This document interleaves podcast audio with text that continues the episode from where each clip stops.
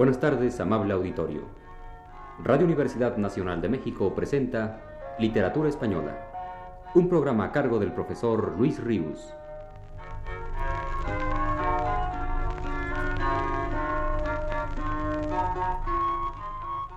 El profesor Luis Ríos nos dice en su último texto. Voy a referirme hoy a dos libros editados por prensas universitarias mexicanas y escritos respectivamente por dos críticos jóvenes y ya eminentes, Ramón Chirau y Sergio Fernández. Del primero es el libro intitulado Comentario y ha sido publicado por la Universidad Veracruzana.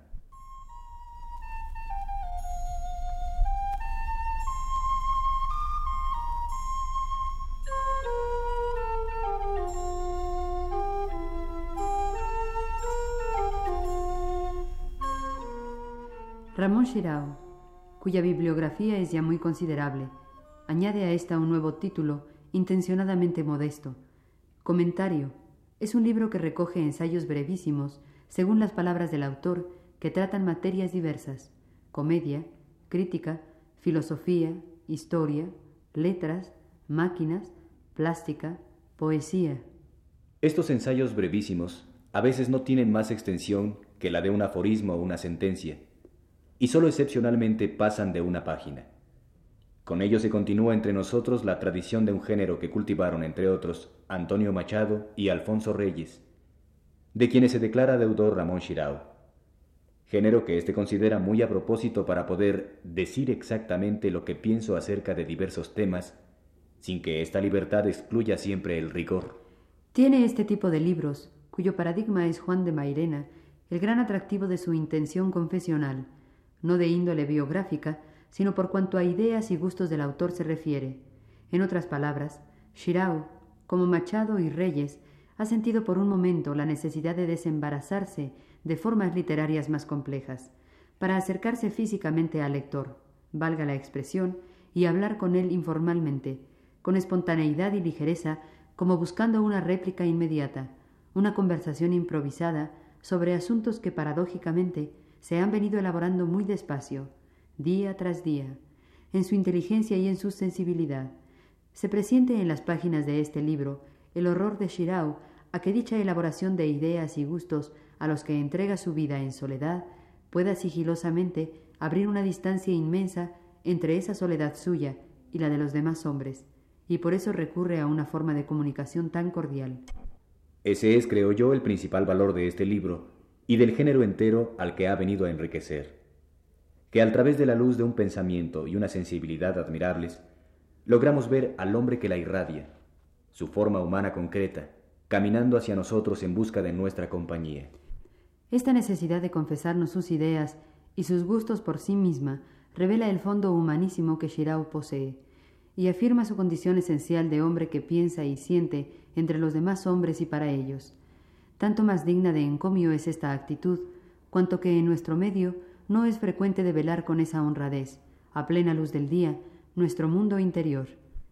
Entre nosotros, la expresión de esa vida recóndita suele darse cifrada o bien en un tono de gravedad doctoral, arduo y asfixiante, o bien en un tono de juego de salón, con la media sonrisa que la pipa le consiente al pensador de mundo, aunque en ambos casos tratar de descifrar el enigma es por lo general imposible porque sencillamente no hay enigma. No es pues extraño que Shirau aluda en las primeras páginas de comentario a la excesiva seriedad de quienes escriben en español, reclamando su derecho a crear en medio de ella un oasis donde la terrenalidad del intelectual pueda refrescarse unos minutos antes de continuar su éxodo por el laberinto de la seriedad al que su profesión parece haberle condenado. El tono que Shirao opone, tanto a la gravedad como a la mundanidad, no es otro que el natural, el del hombre que habla consigo mismo, al tiempo que con los demás hombres, ya que a todos concierne lo que dice tanto como a él. Es ese, sin duda, el tono justo. Un hombre inteligente como Shirao pensará naturalmente cosas inteligentes y no tendrá por qué exponerlas en un tono que traicione tal naturalidad como si se asombrara de haberlas pensado. El escritor que es capaz de lograr una expresión tan claramente humana de su vocación ha llegado a su madurez.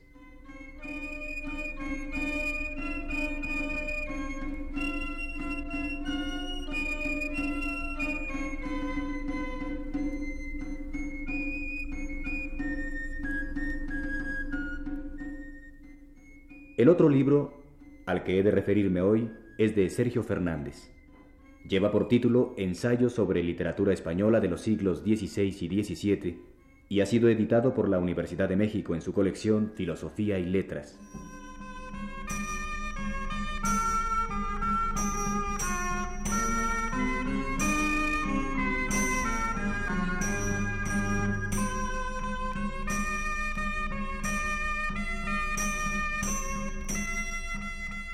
Once ensayos forman este libro. Diez son en total los autores o asuntos literarios de la Edad de Oro española, estudiados en ellos. Tienen estos ensayos una intención interpretativa, ya sea del sentido profundo de determinadas obras clásicas, ya sea de la personalidad o estructura intelectual y afectiva de ciertos escritores de aquellos siglos. Aunque el crítico generalmente extiende sus comentarios a las circunstancias, sociales, políticas, espirituales, etc., que rodearon a los textos o autores tratados, lo hace sin apartar nunca la vista de los textos mismos, incidentalmente. Hay en él, por otra parte, un propósito claro de despojarse de todo prurito de erudición, con el fin de entregarse libre, ingenuamente a la lectura de poemas, comedias, novelas, compuestos hace tres y cuatro siglos, y de gozarlos, por decirlo así, en su estado de pureza, explotando por cuenta propia su más recóndito sentido, hurgando en lo escrito para percibir aún las más sutiles sugerencias, las más ocultas significaciones, haciendo gala de una audacia inteligente y de una mantenida sinceridad. Naturalmente que el crítico, si bien se muestra desdeñoso de cualquier erudición que pudiera auxiliarlo en la labor emprendida, se apoya en la cultura literaria vigorosa que indudablemente posee. Sergio Fernández quiso valerse en sus once ensayos de un hilo temático común, el amor, para tirando de él, desenmarañar el misterio que cada obra o intimidad espiritual del escritor observado ofrecía a sus ojos. Sus ensayos, pues, se apartan de la forma de crítica más generalizada y admitida en nuestros días, la estilística, para en cambio transitar por vías que prometen conclusiones menos objetivas. La técnica del análisis basada en observaciones de tipo psicológico, tan de moda en el primer tercio de este siglo, aún es capaz de lograr, manejada por un crítico tan sagaz como Sergio Fernández, resultados admirables. Con todo, cabe apuntar aquí que su afán de enfocar a todos los autores estudiados con una misma luz, la del amor, no está siempre justificado, y en algún caso, como puede verse en el ensayo sobre Alfonso de Valdés, por ejemplo, se nota forzado. Tal vez Sergio Fernández, subconscientemente, haya advertido esto al reunir los once ensayos para publicarlos en un libro, ya que la palabra amor que figura en todos los títulos dados a los ensayos, no consta en el título general del libro, cosa que hubiese sido lógica. Una crítica de naturaleza tan subjetiva como la que ejerce Sergio Fernández solo es válida en la medida que el crítico esté dotado de cualidades de inteligencia y sensibilidad de auténtico valor. Nunca podrá constituir una escuela crítica de reconocida utilidad en sí misma, porque el crítico que la practica no le neutraliza en ningún momento, ni un método riguroso ni una mecánica de trabajo previamente establecidas. Por el contrario, su personalidad está siempre en plena evidencia. Y es por eso por lo que el hombre de letras, de acusado carácter, muy celoso de su libertad intelectual, seguro de sí mismo en cuanto a su congénita capacidad de discernir y precisar matices y calidades estéticas, difícilmente puede sujetarse a una labor crítica de resonancia más impersonal. Por fortuna, los casos en que las dotes del crítico justifican sobradamente ese tipo de análisis literario no son infrecuentes, y el de Sergio Fernández es sin duda uno de ellos. Bien sea para aceptar o refutar lo que dice, lo cierto es que cada uno de estos once ensayos enriquece con notable esplendidez la idea que del texto del autor tratado teníamos ya formada. Y con frecuencia nos asombra la finura, la profundidad de su percepción, o la precisión con que nos conduce a través de las palabras de Fernando de Rojas o de Quevedo a una maravillosa recámara, hasta entonces oculta a nuestros ojos dentro del recinto de la Celestina o de los sueños. Si la capacidad de síntesis de Sergio Fernández nos admira cuando expone en El amor condenado el conflicto amoroso de Calixto y Melibea, trazando con nítida justeza los procesos psíquicos que mejor explican el carácter de los dos amantes, en el siguiente ensayo, El amor transferido, nos da una magistral interpretación de Celestina, la alcahueta y de sus actividades como tercera. El crítico, incitado por algunas palabras que Fernando de Rojas pone en boca de la vieja y por ciertas situaciones vividas por ella en la tragicomedia, descubre otros móviles de carácter espiritual, que además del lacayuno móvil del dinero, dan a este personaje una poderosa grandeza heroica, y así nos muestra Sergio Fernández cómo Celestina transfiere en Melibea y también en Calixto, otras veces en Areusa o en Pármeno, el placer que ya para sí misma no puede cumplir. El amor heroico es uno de los más hermosos ensayos que ha escrito Sergio Fernández. Traza en él la semblanza de Garcilaso, fundándose en algunos datos de su vida y sobre todo de su poesía. La imagen que el crítico nos da del poeta toledano se opone a la más tradicionalmente aceptada, a la del prototipo del cortesano. A los atributos fundamentales que ha de poseer el cortesano ideal, tal como en el libro de Castillones se le describe, enfrenta Sergio Fernández algunos rasgos, no de la apariencia, sino de la intimidad de Garcilaso, los cuales se le revelan al crítico muy distintos y aún contrarios a aquellos. Si bien la semblanza de un hombre pretérito se presta a múltiples interpretaciones gratuitas, esta, hecha con una admirable delicadeza, al tiempo que con notable firmeza de trazo, hemos de considerarla, independientemente de nuestra propia percepción del poeta, perfectamente válida, armoniosamente ajustada a lo que de algunos versos de Garcilaso se trasluce. En ningún momento tenemos la impresión de que el crítico ha buscado de antemano asombrar al lector presentándole un garcilaso completamente distinto al que creía conocer. La impresión del lector es, en cambio, que Sergio Fernández ha profundizado más en el carácter del poeta que otros críticos, y que se ha acercado más a su verdadera realidad. En El amor estéril, Sergio Fernández lleva a cabo un análisis penetrante del diálogo de Mercurio y Carón de Alfonso de Valdés, exponiendo con aguda claridad el mecanismo intelectual, los motores afectivos e ideológicos que impulsaron a Valdés a escribirlo, la clarividencia del humanista respecto a la realidad de su tiempo y de su patria, su afán de sentar nuevas bases para la política europea, fundadas en la de Carlos V, sobre los escombros a que su crítica pretende reducir el presente político, religioso y social de la Europa no española de entonces, y en fin, el fracaso práctico, didáctico, que ese libro al cabo fue fruto del amor del humanista a las ideas de Erasmo, a España y al emperador, el diálogo resultó, a juicio del crítico, estéril. Solo por su lenguaje tan dúctil, tan expresivo, termina diciéndonos enfáticamente, España no lo arrojó a la basura. El amor imaginado es el título de un ensayo que trata de la Dorotea de Lope de Vega. El crítico insiste en el permanente nivel humano en el que Lope coloca a sus personajes y considera a la Dorotea la primera obra española que nos enseña al amor como a un proceso, y además desde dentro. En ello, en su concepción y su enfoque está el valor que entraña, pues abre de par en par el camino que conducirá al ser humano hacia la posesión gradual de sí mismo, de su compleja interioridad. Para escribir su ensayo El amor divino, Sergio Fernández obtiene el material necesario de los capítulos 20 y 21 de la tercera parte de la historia de la Orden de San Jerónimo, obra de Fray José de Sigüenza, en los cuales el fraile Jerónimo da pormenorizada cuenta de lo que fue la prolongada y doliente agonía del rey Felipe II en su celda del monasterio de El Escorial.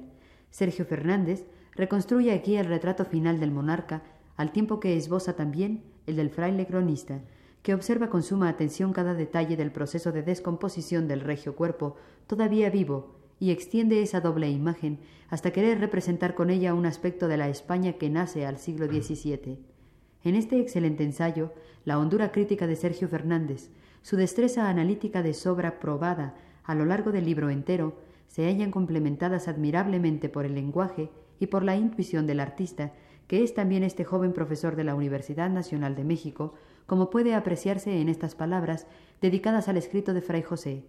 El relato alcanza y sostiene una diabólica minuciosidad que se cimenta en la delectación que ofrecen los padecimientos del real y extraordinario enfermo. Es de hecho el diario íntimo e inconscientemente sincero en el cual el espíritu paradójico de un fraile exhibe, aunados, la piedad cristiana y el sadismo, la caridad y el sentimiento de lo cruel, la obligada y probablemente auténtica actitud de misericordia y la posición irreflexiva de inevitable morbosidad.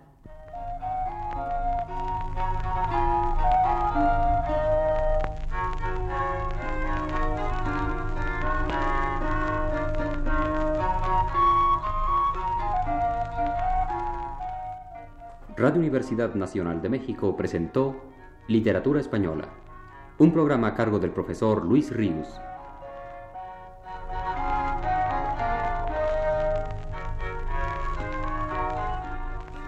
Agradecemos su atención y les invitamos para el próximo viernes a las 18 horas. Muy buenas tardes.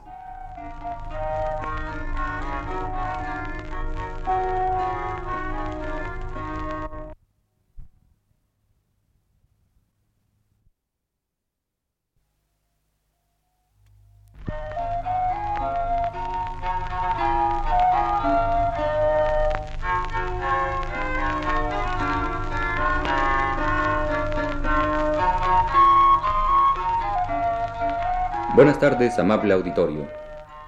Radio Universidad Nacional de México presenta Literatura Española, un programa a cargo del profesor Luis Ríos.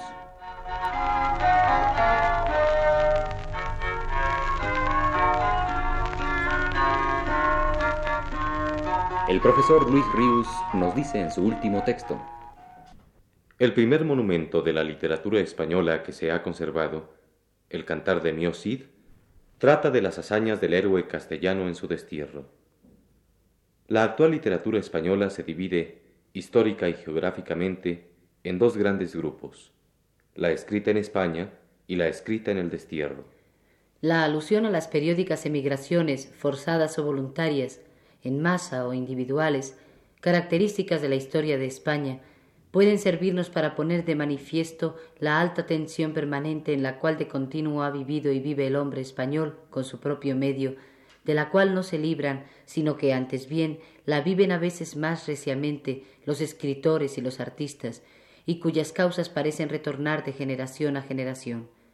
A la vista de ese hecho, puede afirmarse la fuerza extraordinaria que la circunstancia social, por una parte, y la tradición, por otra, ejercen en España sobre el individuo y, en consecuencia, la profunda participación de éste en ambas zonas de su realidad española.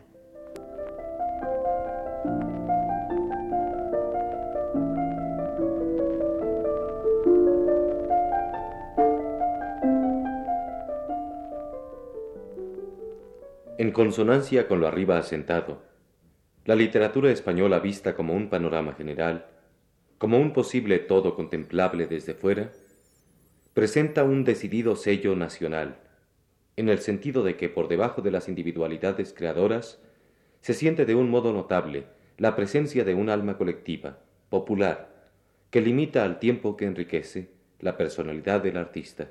Un primer rasgo derivado de tal presión colectiva o popular es la tendencia a la improvisación, a la expresión espontánea que domina en la creación literaria española manifiesta en las mayores obras y en los primeros escritores de esta literatura. El poema del Cid, el arcipreste de Ita, Cervantes, Lope, Calderón, Tirso, Zorrilla, el duque de Rivas, Espronceda, Becker, Larra, Galdós, Baroja, etc., de maneras distintas según el caso comprueban lo dicho. Eso por lo que se refiere a la literatura culta. Por cuanto a la popular, anónima, esta es en España, de una extensión y de una riqueza inusitadas en otras literaturas, fenómeno que está en armonía con la violenta presencia de lo colectivo en la vida española que antes comentábamos. Y tan gran caudal de obra anónima del pueblo que España posee, de ninguna manera sigue curso aparte del caudal individual, culto. En todos los tiempos, los escritores españoles han admirado, y más aún, han imitado o aprovechado sin escatimarla esa obra colectiva lejos del prurito de verla como una fuente contaminadora. La lírica popular del siglo X cabrillea en los nerviosos arroyos de las serranillas del arcipreste, en los versos pulidos del marqués de Santillana, en las canciones de Gil Vicente, y creando la inspiración de Lope y de Góngora, sobreviven en la lírica más reciente, en la de Lorca y Alberti.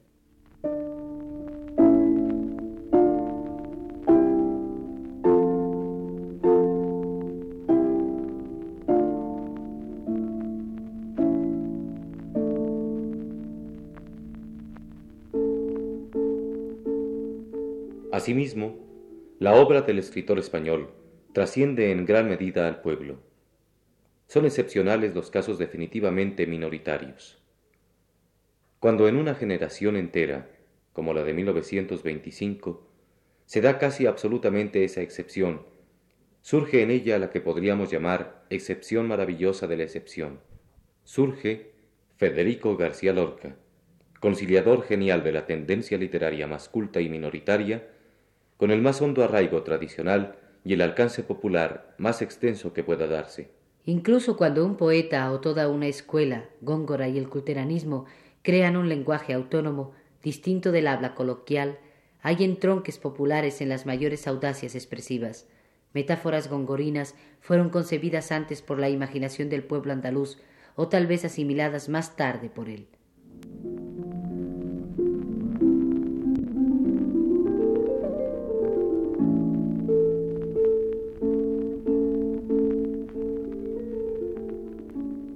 Formalmente, la fuerza de la tradición popular se pone de manifiesto en el predominio de la simplicidad de recursos en la poesía española. La ametría y la sonancia, que si son típicas del verso anónimo, son frecuentes y a veces francamente preferidas por los poetas cultos españoles. La refundición de obras literarias es otra consecuencia de esa raíz colectiva que vivifica el árbol literario español. Este fenómeno, que se da en otras culturas, alcanza en la española un grado excepcional. Tampoco es exclusivo de la literatura popular, aunque naturalmente en ella se extreme. Temas épicos, romances, sino también de creaciones literarias perfectamente individualizadas. El Amadís, la Celestina, el Lazarillo, el Quijote, el tema de Don Juan y numerosos casos de la literatura dramática. La búsqueda de una identificación del poeta español con su pueblo independientemente del mejor o peor éxito que en este sentido se logre en cada caso particular, se haya expresamente documentado desde el primer poeta de nombre conocido, Gonzalo de Berceo, que asimismo se decía juglar de la Virgen, hasta los más recientes, incluso aquellos como Juan Ramón Jiménez, más refinados e introvertidos escritores.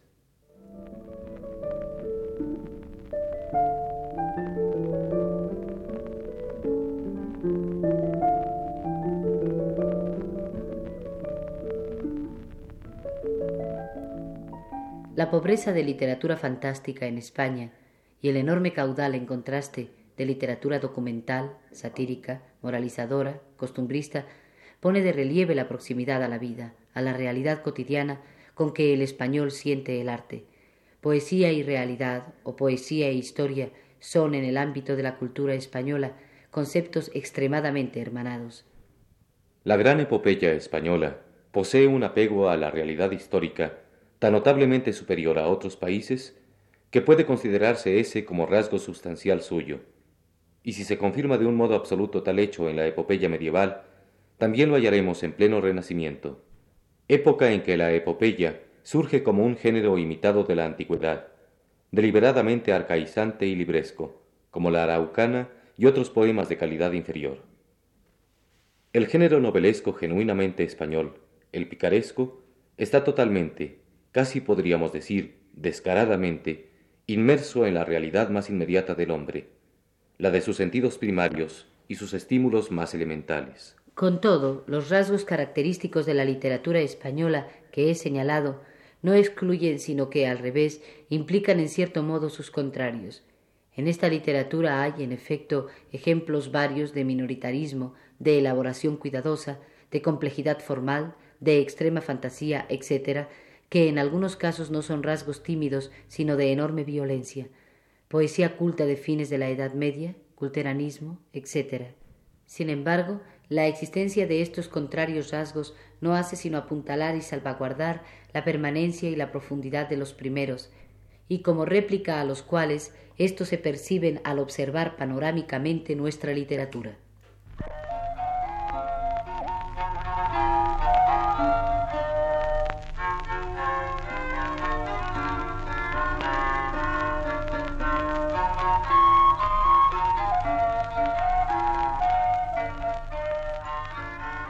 Radio Universidad Nacional de México presentó Literatura Española, un programa a cargo del profesor Luis Ríos.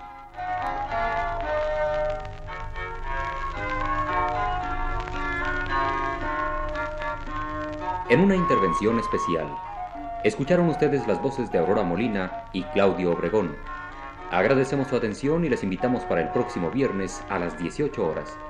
Muy buenas tardes.